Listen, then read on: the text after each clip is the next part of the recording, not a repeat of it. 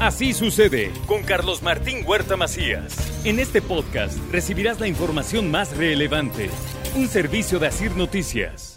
Y aquí vamos a nuestro resumen de noticias. Detienen al exdirector de museos Juan Carlos N, acusado de la desaparición de 5.981 piezas de los 21 museos de la Secretaría de Cultura.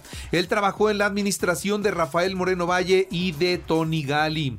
Aquí no hay manto protector para ningún servidor público que se vincule con actos irregulares, se dijo desde Casa Aguayo. También sobre la detención del auditor Francisco N fue por una investigación de la unidad de inteligencia financiera y no solo por la violencia familiar como se había dicho. Por cierto, la fiscalía realizó anoche un cateo a la Auditoría Superior del Estado y bueno, resguardó la información para evitar que ésta se pierda y se pueda llegar hasta las últimas consecuencias en la investigación del caso. Puebla, uno de los estados con juezas y jueces de oralidad más preparados en el país. Esto es lo que dice el Centro de Estudios de Justicia de las Américas y el Tribunal Superior de Justicia. Entre 4 y 5 millones de pesos mensuales pretenden recaudar con los parquímetros. Esto es lo que informó el Ayuntamiento de Puebla. Mientras que el gobierno del estado sí se pronuncia a favor de los parquímetros en el centro histórico, pero pide evitar abusos. Se tiene que evitar una situación de abusos en este sentido. Por cierto, Claudia Rivera debe transparentar el tema de los parquímetros, la presidencia municipal actual, para no pensar que esto sea un negocio del Partido Acción Nacional. Así lo dijo la ex alcaldesa. Sobre todo eh, que sea para el beneficio de la ciudad y no para pagar favores o concesionarlo o dejarlo en algunos compañeros que porque me apoyaron para tal o cual actividad les termino pagando con la concesión de, un servicio. Eso creo que es lo que debe de transparentarse y nosotras y nosotros como ciudadanos estar muy vigilantes de ello. En otras noticias le doy a conocer que son más de 1.200 los ambulantes que se encontraban en el centro histórico. Cinco organizaciones ya están en estos momentos en diálogo para trabajar la reordenación de o el reordenamiento del primer cuadro de Puebla. Hoy es miércoles de ceniza y entonces comienza la cuaresma. Es día de abstinencia de carne y entonces se incrementa hasta en un 50% la venta de pescados y mariscos. Eh, confían los productores o los vendedores de este producto que les vaya mejor en esta temporada. El camarón pacotilla, que a nivel de restaurantes es uno de los que más se, se vende. Su precio anda más o menos en 120, 260, su precio. También tenemos el pescado robalo que su precio anda en 220, 250. La mojarra, que es uno de los frutos que más se, se consume, está ahorita a su precio en 90, 95 pesos.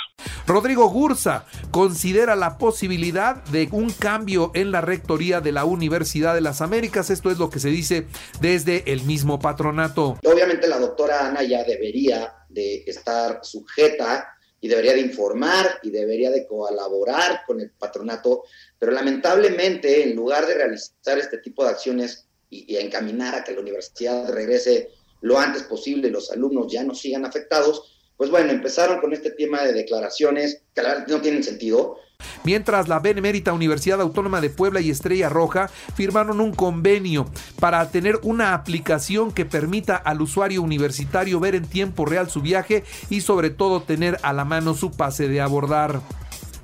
La Secretaría de Educación Pública incrementa al 90% la asistencia de los alumnos en clases presenciales. Ya todos prácticamente están de regreso. Nombran a Jacobo Isa como nuevo vicepresidente de Recursos Humanos y Organización de Audi México. Es el primer mexicano que asume esta responsabilidad. Es un cargo muy, muy, muy importante y esto se da aquí en Puebla. Volkswagen inició marzo con paros técnicos en el segmento del Jetta y Taos debido al desabasto de los insumos. Lamentablemente, eso todavía no está completo. Iniciaron las pláticas de prevención y detección temprana de adicciones en las 17 juntas auxiliares del municipio de Puebla. Un grupo armado acribilló a dos policías de Tepeaca. Les robaron la patrulla, las armas, recibieron 20 impactos de bala luego de una emboscada. Lamentablemente esto sucedió ayer. En el país hay desabasto de medicamento controlado, pero ya se va a comenzar a surtir. Esto es lo que dice la Secretaría de Salud. Seguimos con desabasto de medicinas.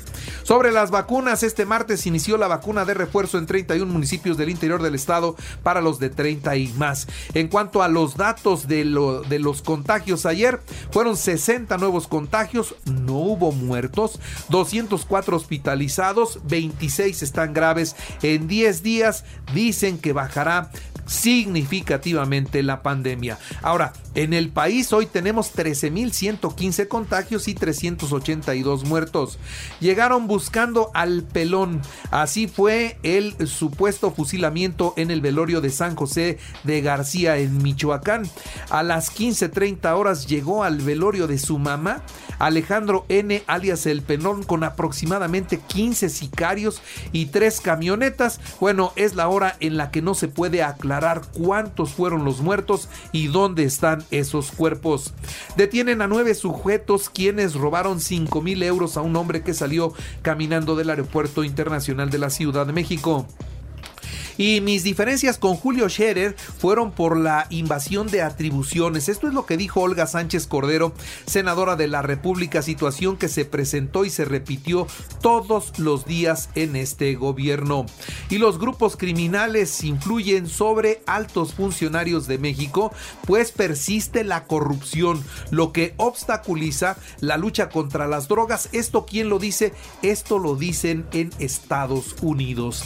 Y deberían quitarle nombre del cártel Jalisco Nueva Generación porque afecta la imagen del Estado. Esto es lo que pide el presidente de la República. Pues sí, pero no está en las manos de cualquiera cambiar ese nombre y más tan posicionado como lo tiene, ¿no? Juan Collado aseguró que entregó una maleta con 10 millones de pesos que la unidad de inteligencia financiera eh, recibió. ¿Para qué? Para cerrar una investigación. Así que la corrupción se asoma también en este gobierno una vez más. Gana México al exportar crudo, pero prevén alza en el precio de la gasolina. La volatilidad de los precios del petróleo que ha generado el conflicto entre Rusia y Ucrania, eh, pues trae diversos efectos para la economía de todo el mundo y México no es la excepción. También es posible que suba el precio del gas natural porque se importa el 70% en más noticias, Aeroflot, una aerolínea rusa, llegará a México y llegará a República Dominicana. Viene por los rusos que quieran regresar a su país, ahora que cada día tienen más cerrados el espacio aéreo para poder volar. El canciller ruso volvió eh, argumentar que la posibilidad de que Ucrania pudiera llegar a tener armas nucleares es otra de las razones fundamentales por las que tomaron la decisión de intervenirlos.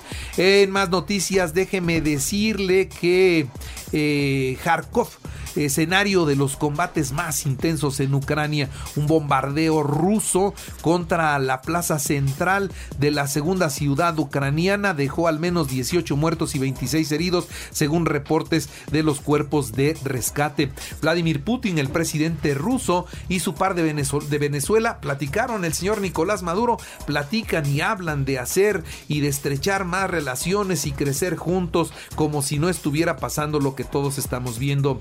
Cinco personas murieron y otros cinco más resultaron heridos en el ataque ayer martes contra la torre de la televisora de Kiev. Se han quedado ya sin varios canales de televisión en Ucrania. Fue una misión estratégica la que hicieron para tirar la torre.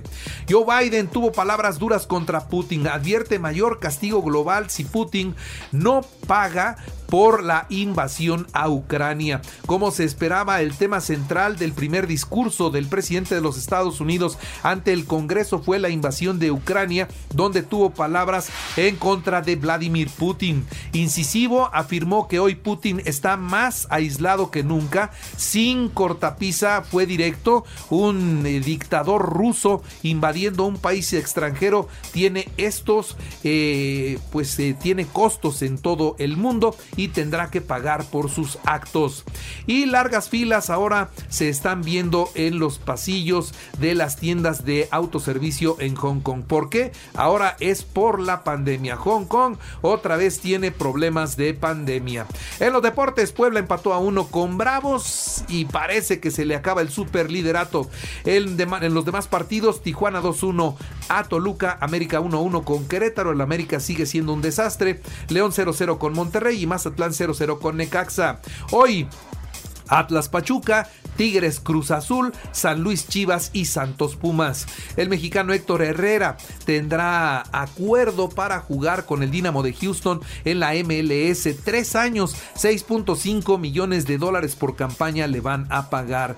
Y anuncia la cancelación de la jornada de apertura y la primera semana de actividad en las grandes ligas. Sí, eso es lo que está pasando. Los peloteros no logran ponerse de acuerdo con los dueños de los equipos. Así están las cosas en las grandes ligas, lamentablemente. Y recuerde que así sucede, está en High Radio y ahora puede escuchar a toda hora y en cualquier dispositivo móvil o computadora nuestro podcast con el resumen de noticias, colaboraciones y entrevistas. Es muy fácil, entre a la aplicación de Radio, seleccione el apartado de podcast, elija noticias y ahí encontrarán la portada de Así sucede. Así sucede con Carlos Martín Huerta Macías. La información más relevante, ahora en podcast. Sigue disfrutando de iHeartRadio.